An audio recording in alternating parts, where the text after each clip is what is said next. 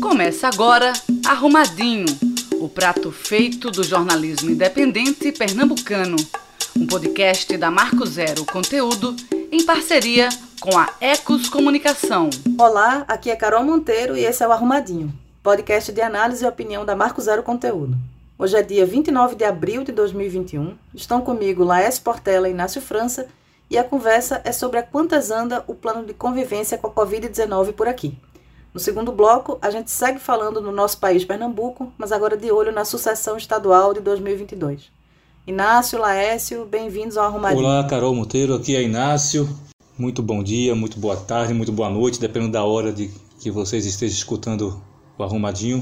Vamos lá. Oi, Carol, Inácio, ouvinte do Arrumadinho, aqui Laércio. Vamos para mais um. Vamos lá, vamos lá, preparado. Vamos embora. Bom, meninos, eu não sei vocês, mas eu confesso que eu estou completamente perdida em relação ao que pode e ao que não pode funcionar aqui no estado por conta dos protocolos né, de convivência com a Covid-19. E aí eu acho que muita gente se sente assim, o que é péssimo, porque a gente termina perdendo o senso crítico de avaliar a gestão estadual em relação a essa crise sanitária, que infelizmente está né, tá longe de acabar. Então, para tentar resumir, a nossa situação é a seguinte: uma nova etapa do Plano Estadual de Convivência entrou em vigor na última segunda-feira, dia 26 de abril, e segue até o dia 9 de maio. A grande novidade foi a reabertura do comércio de praia durante a semana, das 9 da manhã às 4 da tarde, mas no final de semana segue proibido, assim como a utilização de som. As igrejas e templos podem realizar celebrações presenciais das 5 da manhã às 8 da noite, de segunda a sexta, e das 5 da manhã às 18 horas nos finais de semana. Aqui eu já comecei a achar estranho, porque onde eu moro aqui perto tem uma igreja evangélica, eu já vi que esse horário não está sendo cumprido. Embora existam também estudos que mostram o alto risco de contágio nesses ambientes, né? Esse é outro fator também para o funcionamento dos templos, um assunto que foi parar até no, no STF. Quanto ao comércio, está permitido o funcionamento de shoppings e lojas de bairros em três opções de horários, por no mínimo, aliás, no máximo 10 horas ininterruptas durante a semana. Tipo assim, pode funcionar das 8 às 18, das 9 às 19 ou então das 10 às 20, por exemplo. E nos finais de semana, o tempo de funcionamento cai para 8 horas. Então, as lojas podem funcionar de 9 da manhã às 5 da tarde ou 10 da manhã às 6 da tarde. Salão de beleza, barbearia, academia de ginástica, tudo aberto. Agora tem restrições de horário no final de semana. Bar, restaurante, lanchonete e loja de conveniência também pode funcionar das 5 da manhã às 8 da noite de segunda a sexta e das 9 às 17 ou das 10 às 18 nos finais de semana, sem som e respeitando os protocolos, segundo esse decreto. Mas a gente também sabe que existem vários estudos que mostram que esses ambientes de bar e restaurantes são de altíssimo risco para contaminação. Na real mesmo, só o que continua proibido aqui é o funcionamento de clubes sociais, esportivos e agremiações, sala de cinema, teatro, museu, parque de diversão e competições e práticas esportivas coletivas, profissionais ou voltadas a lazer. Mas lembrando que os jogos de futebol profissional estão liberados, mas sem público.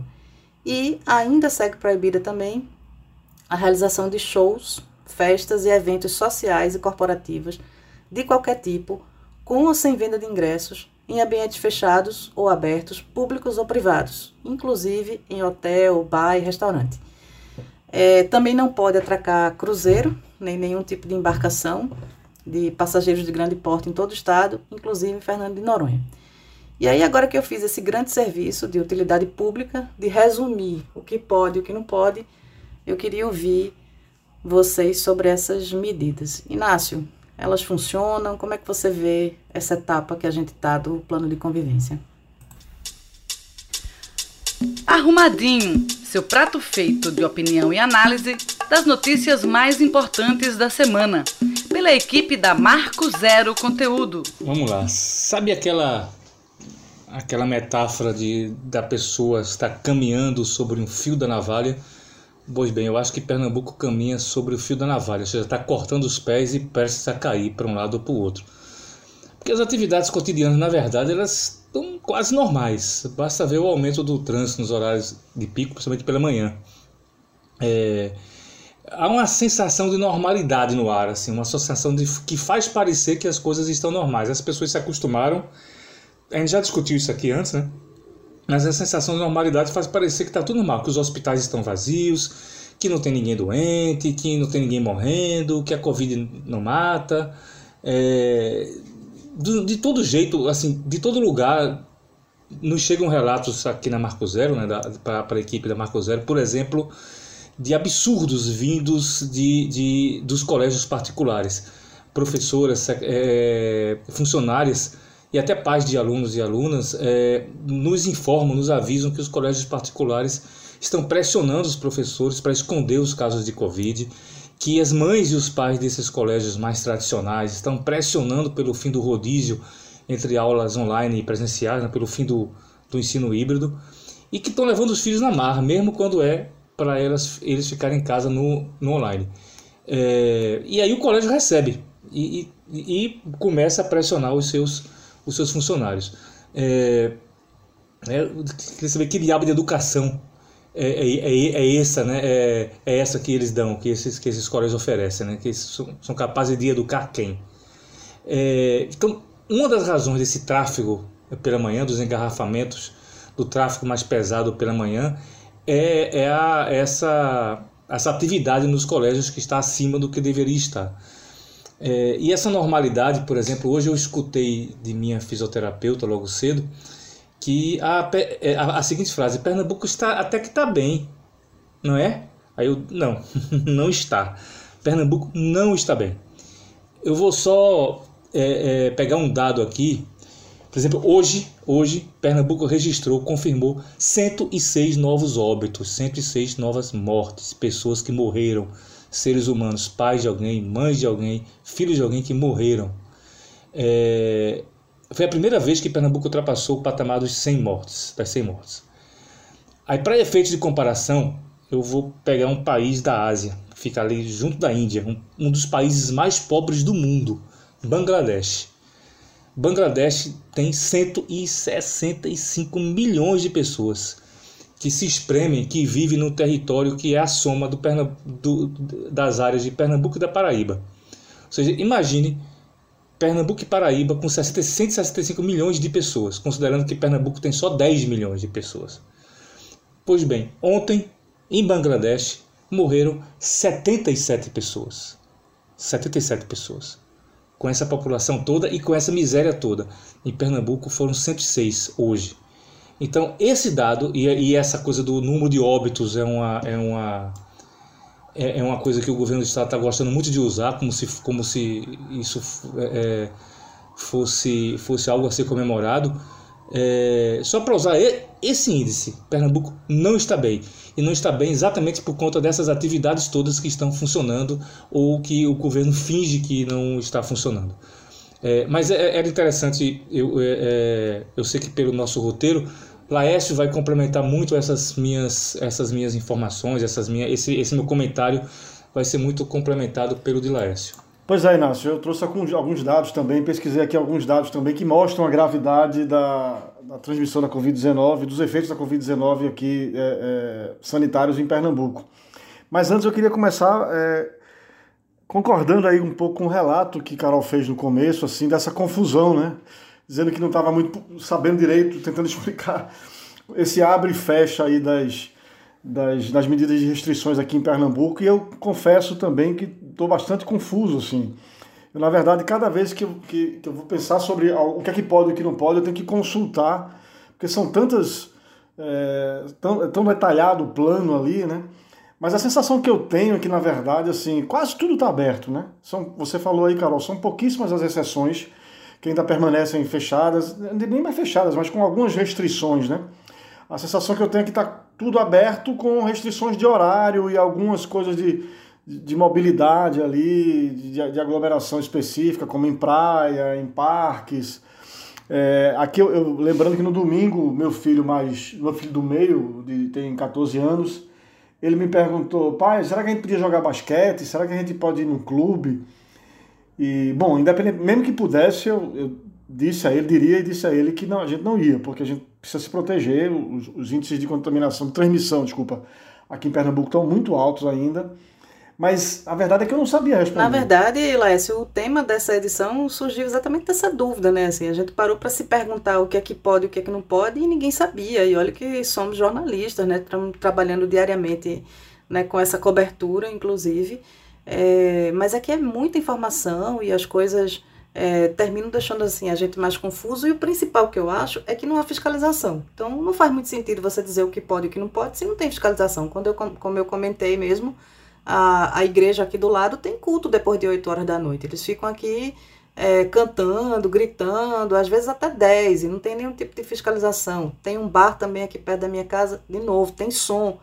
O protocolo fala que está proibido o som, mas eu escuto o som que vem do bar aqui perto da minha casa. Então, realmente, se não tem fiscalização, é, não tem sentido nenhum, né? Essa lista do que pode e do que não pode. Pois é, e esse pode e não pode, a gente fica confuso, porque na verdade, na verdade, muita coisa que deveria estar fechada ou com restrições maiores, porque entenda que esse, esse horário de restrição de 10 horas de funcionamento, de 5 às 5, de 6 às 6, de 7 às 7, é muito tempo de funcionamento. Nós estamos falando de bares, restaurantes, né, que juntam muitas pessoas. Essa coisa que eu falei dos clubes sociais, eu precisei entrar aqui na, no celular, na internet, no domingo, para descobrir, porque alguém tinha me dito, não, quando você passou no clube, o clube estava aberto. E eu achava que não estava, me lembro de descobrir que os clubes estão abertos para bares, restaurantes, lanchonetes, acho que até para algumas atividades individuais também esportiva, quer dizer, muito confuso e, e eu acho que muito dessa confusão é porque tem tanta coisa aberta e funcionando durante tanto tempo, né? Porque passa uma ideia de que tem restrição, mas são muito pequenas as restrições hoje em dia. Mesmo que houvesse fiscalização, e eu concordo contigo que não existe essa fiscalização, o, o, o tempo de, de, exposição, o tempo de funcionamento de shopping, bar, restaurante, academia, e aí eu acho também que tem tanta coisa aberta, é importante dizer isso para o nosso ouvinte. Porque existe um fortíssimo lobby de vários setores com poder, do poder econômico, né, empresarial, que estão pressionando, que pressionaram, né? As academias de ginásticas, os shopping centers, as escolas privadas, né? As igrejas, né? A, a, a gente viu todo o movimento aí, junto a, a, inclusive nacionalmente, Congresso Nacional e tudo, das igrejas, do próprio Bolsonaro, o presidente Bolsonaro pressionando para que houvesse abertura dos cultos, processo no julgamento no STF, quer dizer, há um lobby muito grande. Os lobbies são tantos e são, são tão fortes e eficazes que a gente tem mais coisas abertas do que fechadas hoje. E aí nós estava dando aqueles números, o número do recorde de, de mortes diário, né, de 106, foi marcado nessa quarta-feira, dia 28. Já, a gente já está chegando aí a quase 13 mil, estava em 13.868 óbitos na quarta-feira, chegando a 14 mil, mais alguns dias. Infelizmente, nós vamos chegar a 14 mil óbitos em Pernambuco. Mas eu tenho outros dados aqui para a gente ter uma noção da complexidade, da dificuldade da, e da situação é, é, é de perigo que a gente está vivendo ainda. Né? Pernambuco, eu estava vendo aqui alguns dados, por exemplo, letalidade. Né? É, a capacidade de, de, de do, do, do Covid-19 matar proporcionalmente em Pernambuco é maior do que em todos os outros estados. A letalidade, a taxa de letalidade por Covid-19 em Pernambuco está em 3,4%. A gente só perde no Brasil, os 27 estados, né, mais o Distrito Federal, para o Rio de Janeiro, que tem uma taxa de letalidade de 5,9%. O Pernambuco é 3,4%. A média nacional é 2,7%. Ou seja, a gente está 0,7% acima da média nacional. Eu também tava, entrei no site hoje do governo e fui ver ali uma, coisa que é muito a referência. O governo mesmo usa muito como referência essa coisa da restrição, aumentar ou diminuir pela ocupação das UTIs. Né?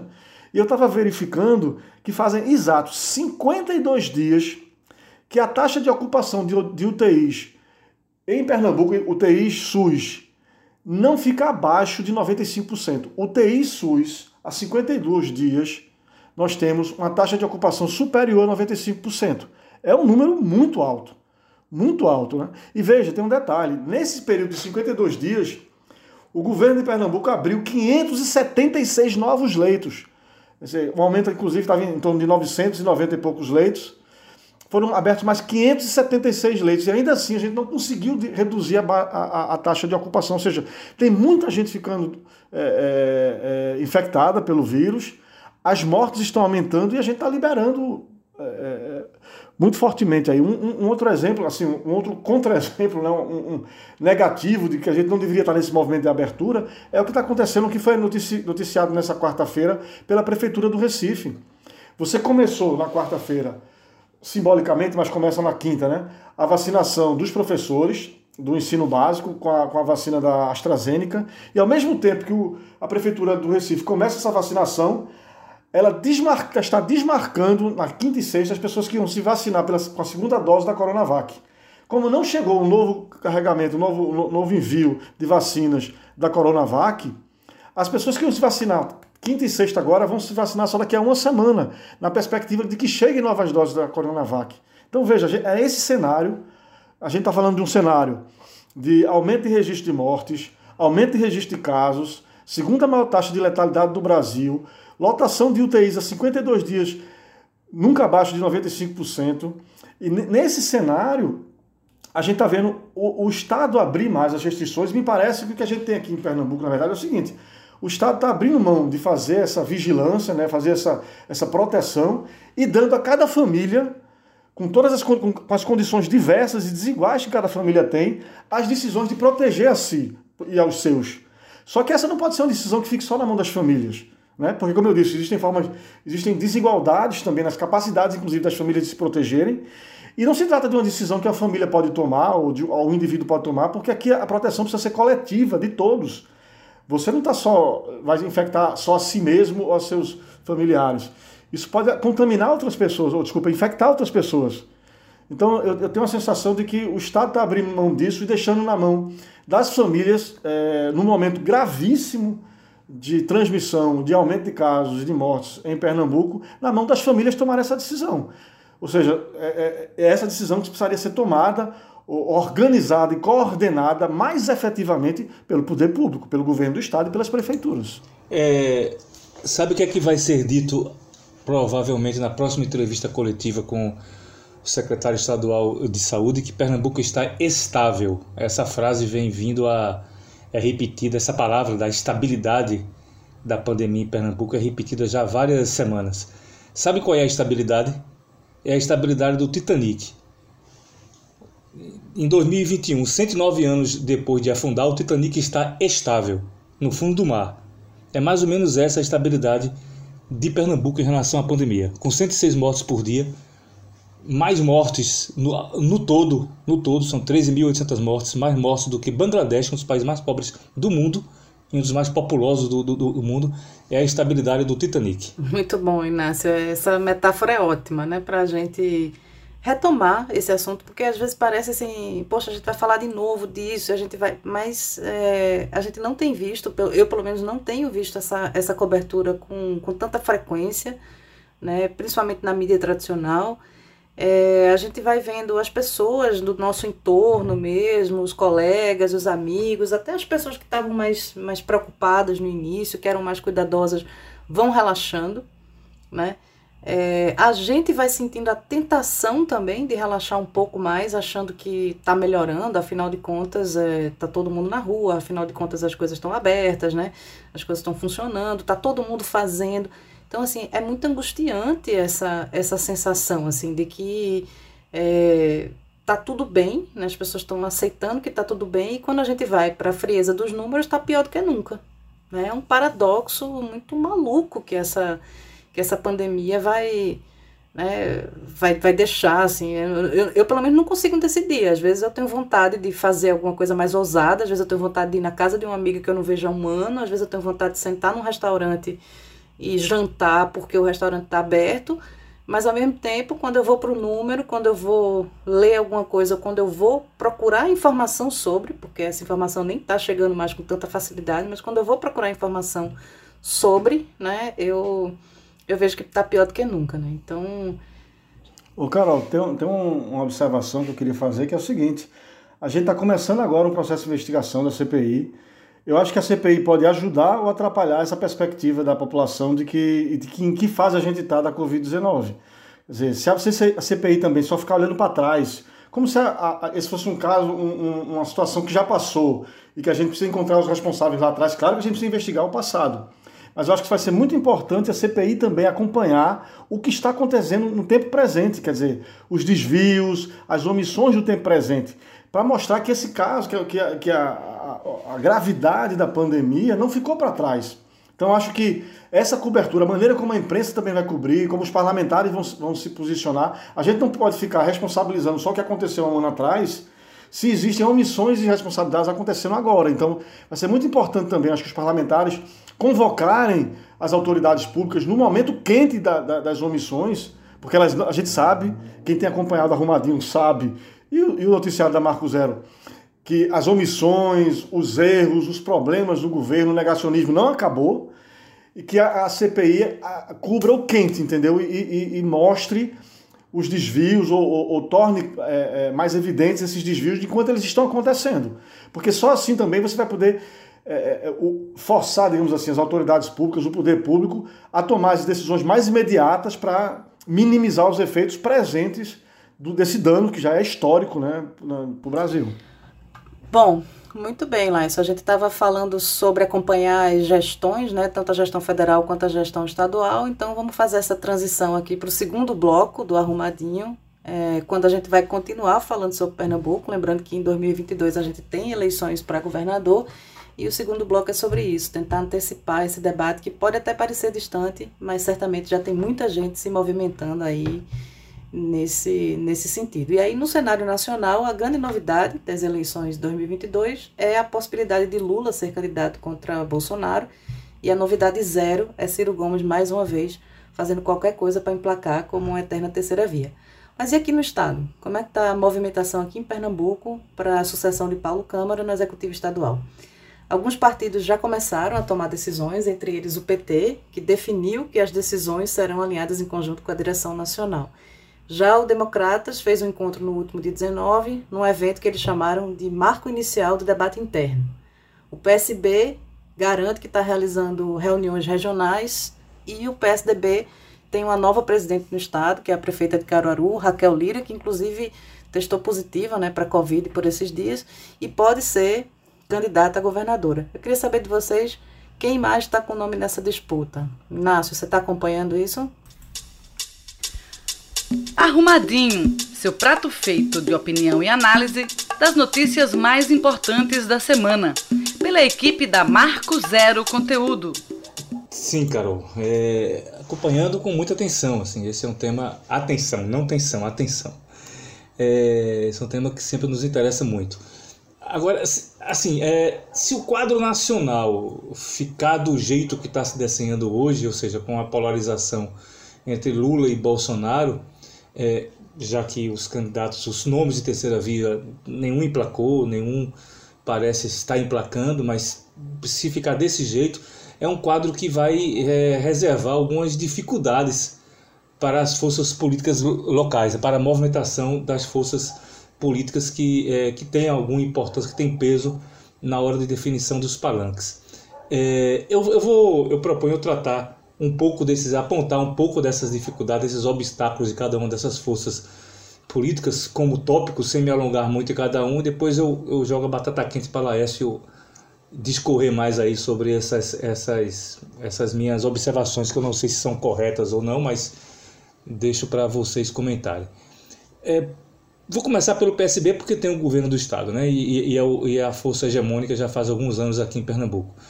É, no PSB de Geraldo Júlio, que vai ser o candidato a governador, é, de, não há outra possibilidade, eu, eu, não vejo outra possibilidade.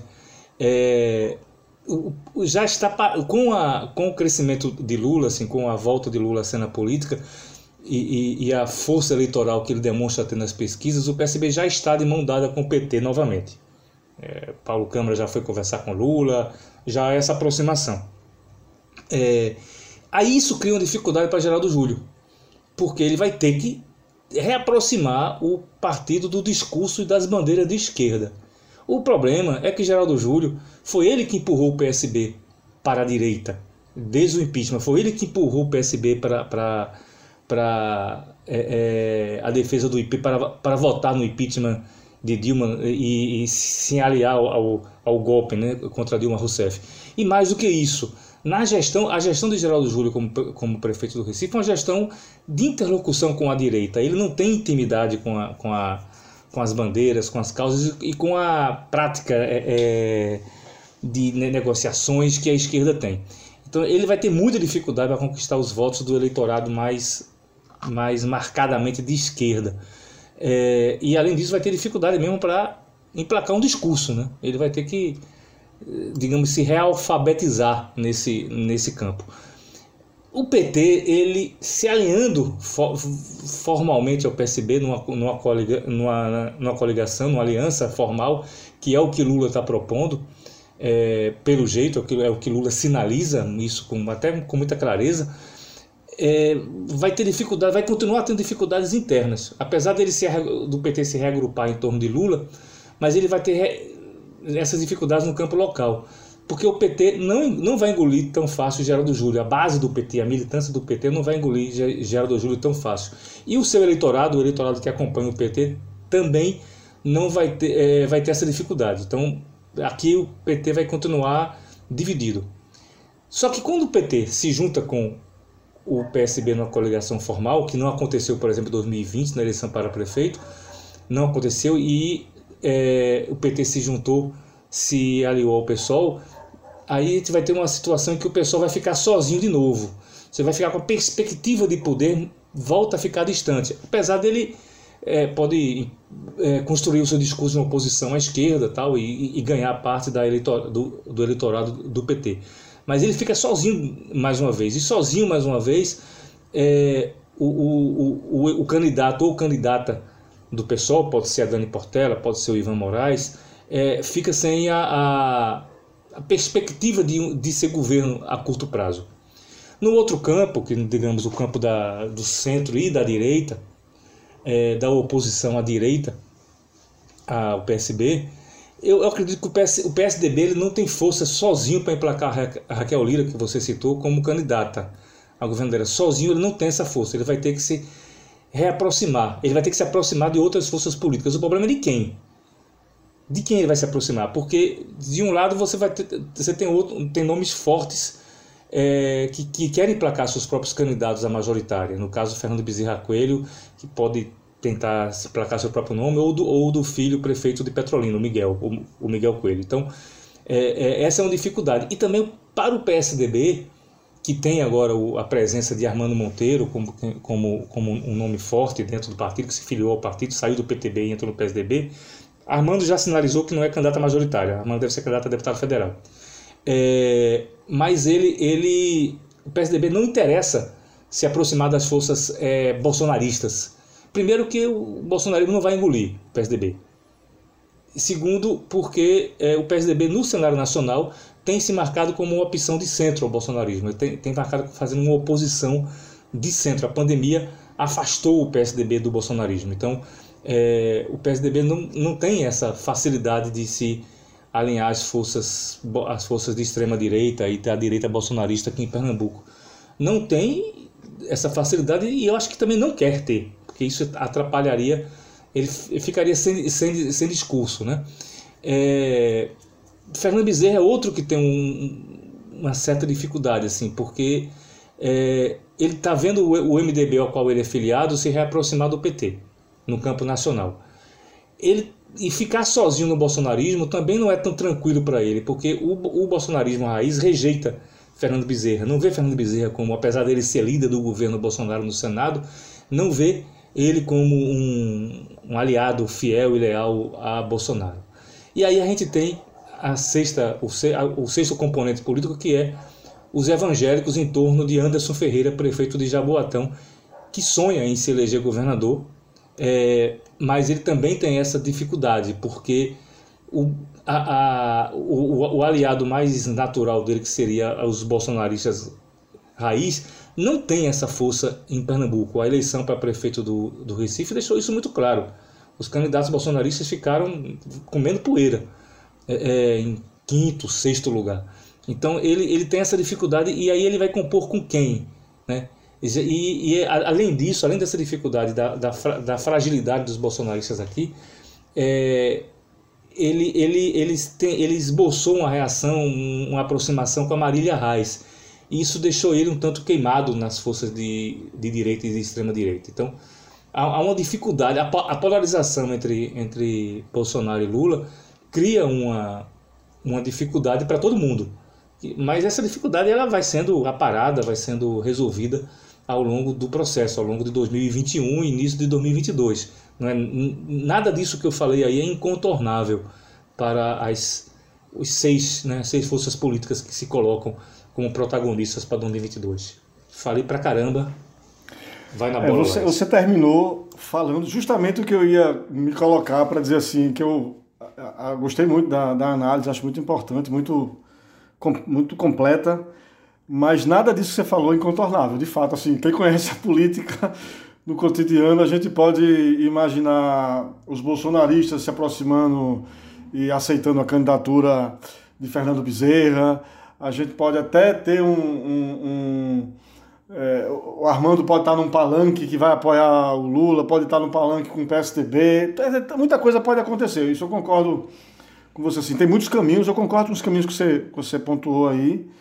Mas na política, né?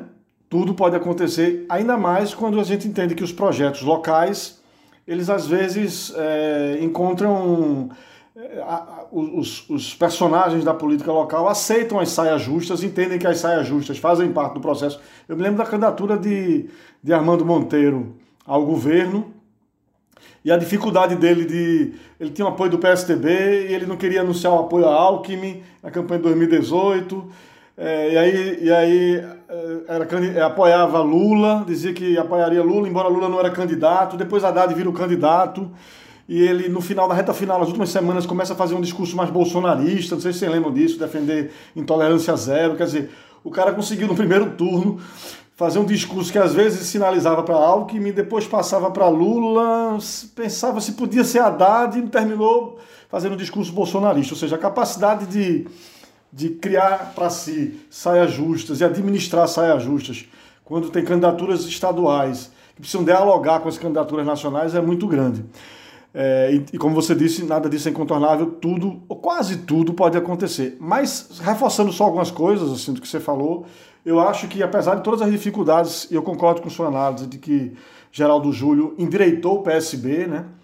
E é importante a gente entender também que ele não fez isso sem uma cartilha, né? Eduardo Campos já tinha deixado essa cartilha pronta, porque a oposição a Dilma né, o apoio ao impeachment de Dilma, a oposição a Dilma, quem, quem escreveu essa, esse bilhete para fazer essa brincadeira aí do, do bilhete foi Eduardo Campos já na candidatura, né, quando rompe com o PT para se candidatar, para se lançar candidato a presidente. Então ele seguiu também essa cartilha do, do, do, Eduardo Campos. Mas eu acho que apesar de todas as dificuldades que você citou de Geraldo, Geraldo Júlio, de, de fazer esse diálogo no campo da esquerda, conseguir essa militância, é a candidatura que larga a favorita, né? Assim, por, quase por não ter um, um, um, nenhum palanque mais bem estruturado do outro lado. Então, assim, é, eu acho que quem tá, tá meio que evidente assim que essa decisão do Diretório Nacional do PT agora vai ser para barrar uma candidatura, bloquear qualquer tentativa de candidatura majoritária. Aqui em Pernambuco, com certeza, ou com quase toda certeza, como em outros estados também para puxar o PSB. Lembrar do acordo que Lula fez com o PSB lá em 2018, né? Que o PSB estava caindo no colo de Ciro Gomes. Lula tirou e conseguiu aquele. aquele o PSB ficou meio que flanando no primeiro turno ali, sem, sem declarar apoio, mas não, não caiu no colo de Ciro Gomes. Depois que, que, que teve a eleição, a eleição de Bolsonaro, o PSB se aproximou nacionalmente do PDT Lembrar que o PDT tem a vice de João Campos, né? a Isabela de Roldão. É um gesto que o PDT fez junto com o PSB, que não se sabia o que ia acontecer com o PT, com Lula, né? Considerando, acho que o PSB, inclusive, considerava que Lula ia ficar a carta fora do baralho e estava construindo outro caminho aqui. Eu acho que tendia a um caminho dessas candidaturas de centro-esquerda, centro, centro-direita, esse, esses candidatos que eles querem tirar da cartola. Não tem um candidato, o Hulk, os Mandetta, um, Luísa Trajano, sei lá, desse campo. O PSB estava se caminhando para isso, e aí foi buscar esse apoio, esse, esse acordo aí. A candidatura de Ciro Gomes, especialmente, né? na verdade, antecedendo a tudo isso, um apoio à candidatura, possível candidatura de Ciro Gomes, ou, ou no arco aí que tivesse um apoio de Ciro Gomes. Mas aí com a, com a, com a liberação, digamos, e a, a restauração dos direitos políticos de Lula, suspeição do processo lá de Moro e tal, o PSB, eu concordo contigo, deve, deve se juntar aí ao PT aqui. Acho que o PT vai sair prejudicado. O PT hoje tem dois deputados federais. Acho que boa parte dos votos proporcionais, dessa militância que você falou, desse eleitor tradicional do PT, do campo da esquerda, não vai engolir de novo essa aliança. Não dá para chegar para o eleitor e dizer assim, ó, de dois em dois anos a gente vai ser, às vezes, oposição, às vezes, às vezes oposição, às vezes amigo, coligado com o PSB. É difícil você, de dois em dois anos, estar tá mandando um recado desse tipo para o seu eleitor, né? ainda mais esse do campo da esquerda. Então, acho que o voto proporcional talvez tenha um peso importante aí, e aí eu acho que alguma coisa vai pingar para o PS, para o PSOL. Né? Esses descaminhos do PT têm, têm fortalecido as candidaturas proporcionais do PSOL. Né? Eu acho que isso pode acontecer. De repente o pessoal pode até fazer o primeiro deputado federal, ampliar mais um é, é na Assembleia. Isso é muito relativo. Se a majoritária o pessoal, é difícil... O pessoal vem crescendo assim progressivamente aqui no estado. Né, exatamente, né, Cada exatamente. eleição o pessoal cresce aqui em Pernambuco. Isso é um, Tirando detalhe. voto justamente, Carol, do PT por essa aproximação do PT com, com o PSB, com o campo aí dessa né, esquerda que não é muito esquerda e tal, então o PT vai se comprometendo aqui, o pessoal vai. Mas não deve avançar, realmente assim, não vai avançar muito além. Mas começa a construir um, um, um, um caminho, né? As outras candidaturas da oposição, do campo da direita, estão divididas, é isso que Inácio falou também, estão divididas. Raquel Lira vai ter, ela quer ser candidata, né? Assim, quer se projetar. Não é uma eleição talvez para ganhar, mas é uma eleição para se projetar.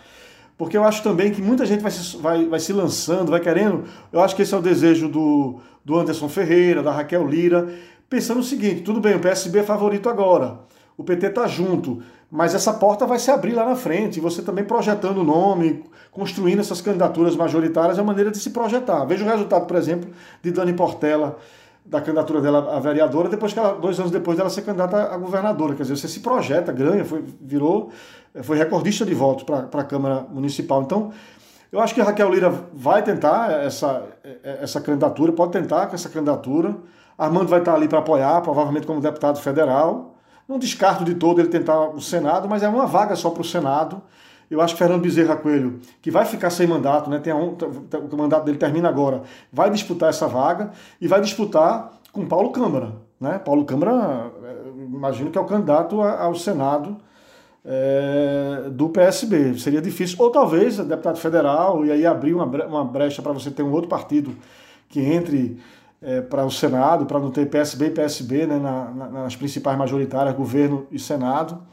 É, mas eu acho que o PSDB pode se aproximar do DEM, por exemplo. Pode ter uma chapa aí de governador, DEM e PSDB já tiveram juntos em 2018, já tiveram juntos na, na, na, eleição de, de, de, Raquel em Caruaru em 2020, tiveram junto também é, na eleição, na candidatura de Mendonça na, na, prefeitura do Recife também em 2020. Então, são partidos que têm. Agora, claro, como o Inácio falou, isso depende da amarração nacional. Né?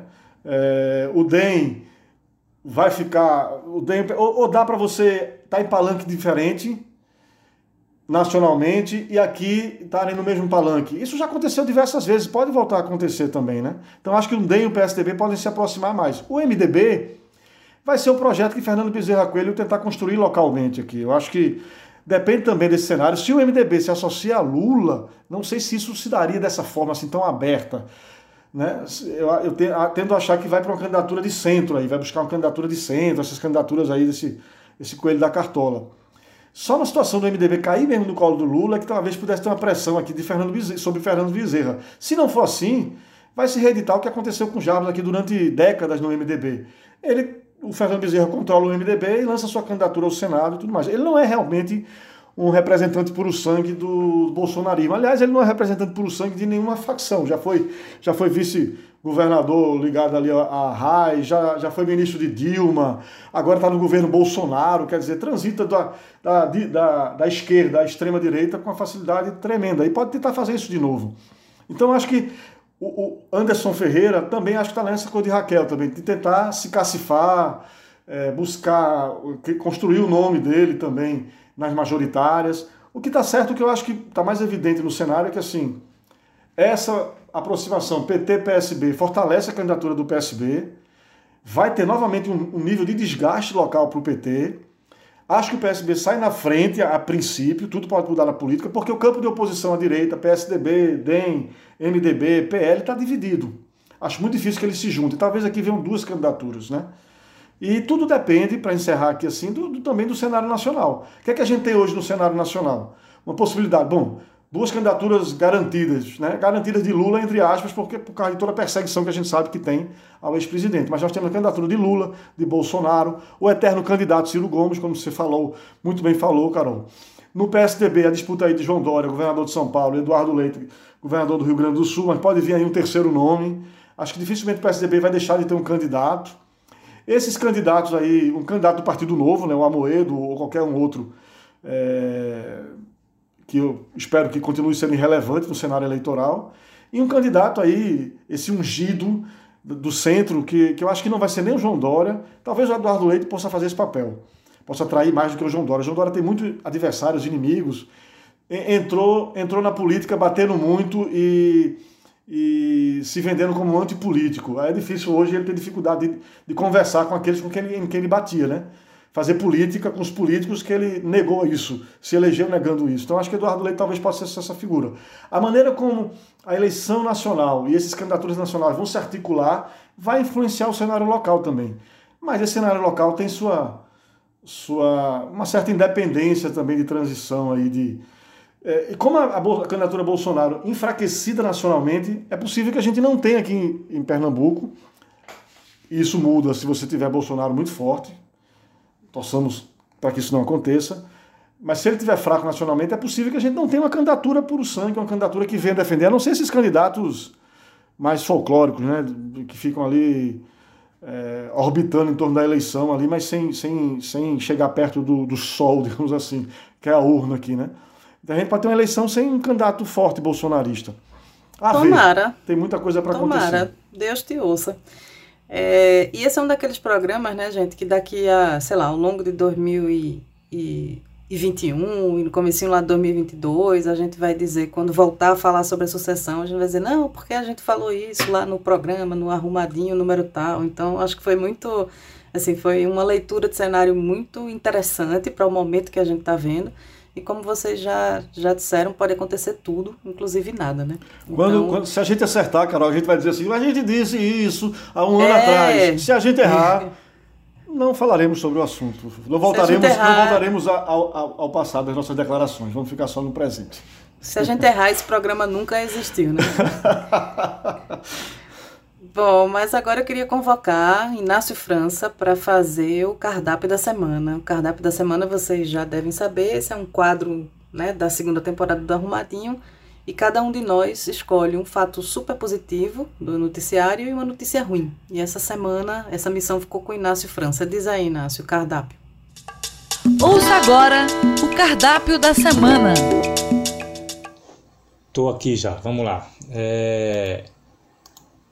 A notícia boa, o prato que eu recomendo, é a, Marco Zero acaba de lançar a sua campanha de arrecadação de recursos através de doações e contribuições dos nossos leitores e leitoras. É uma grande notícia.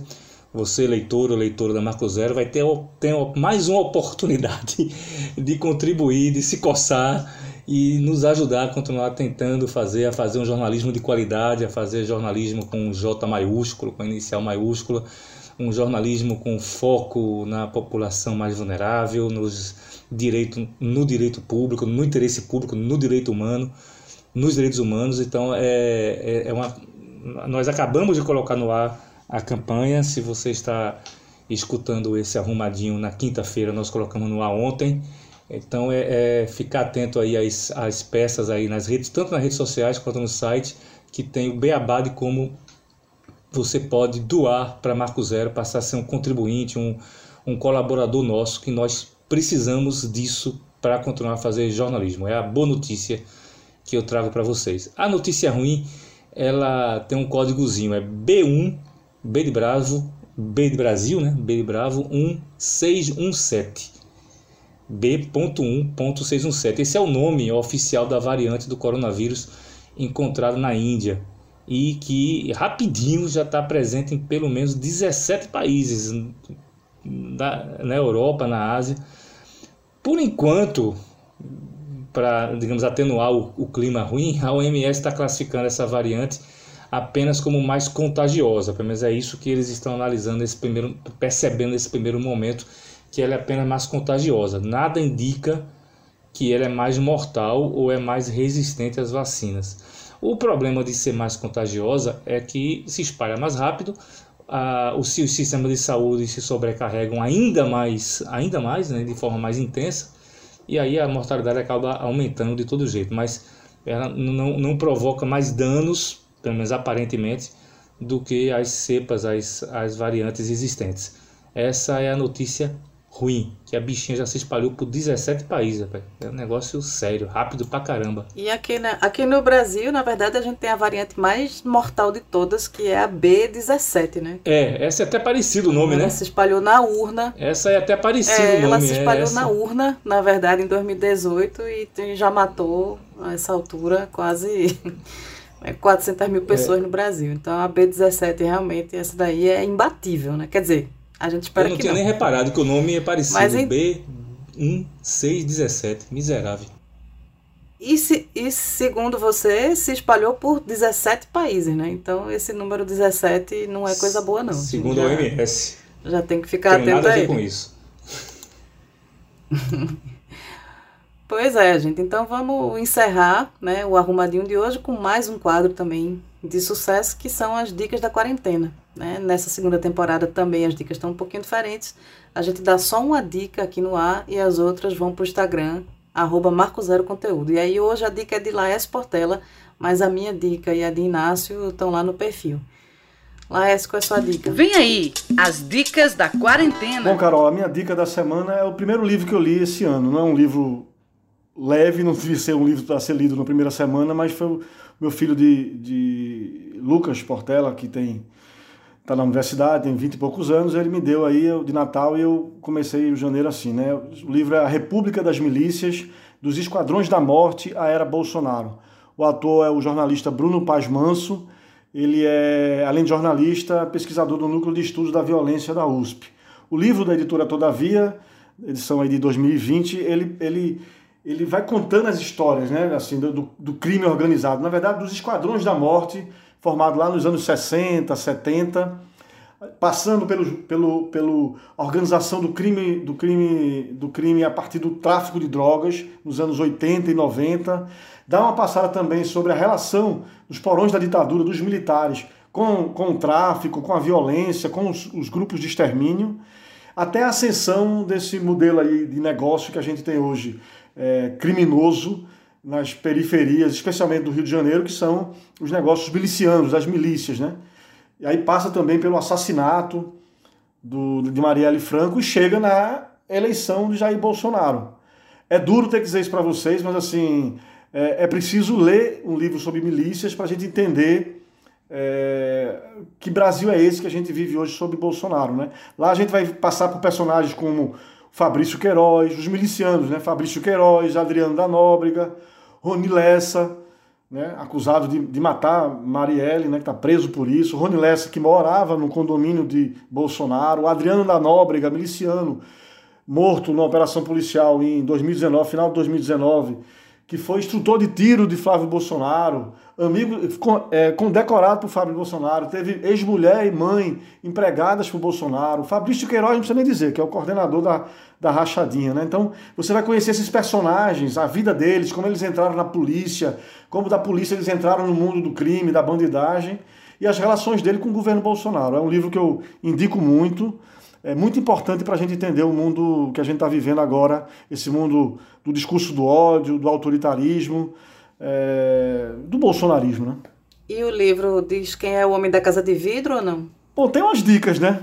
Eu acho que se você ler o título de novo, talvez é, ajudar a entender quem é esse homem da casa de vidro. Quem será? Bom, mas a dica de Laércio fica aí, né, dada para vocês, e a minha e a de Inácio arroba Marco Zero Conteúdo. Né? Então a gente quer que você vá lá no perfil, veja as outras dicas, comentem o episódio de hoje e acessem www.marcozero.org barra assine nossa página de assinatura. Como Inácio comentou, a gente está com uma campanha nova é, pedindo e precisando muito da ajuda de vocês para Marco Zero continuar fazendo esse, esse jornalismo, inclusive esse arrumadinho. Então, se você é fã do podcast, vai lá, assina Marco Zero, conhece melhor o nosso trabalho e a gente se encontra novamente na quinta-feira que vem. Tchau, tchau. Tchau, Inácio. Tchau, Laécio. Tchau, Carol. Até a próxima. Até semana que vem. Você ouviu Arrumadinho, podcast da Marco Zero Conteúdo, em parceria com a Ecos Comunicação. Toda quinta-feira, duas da tarde.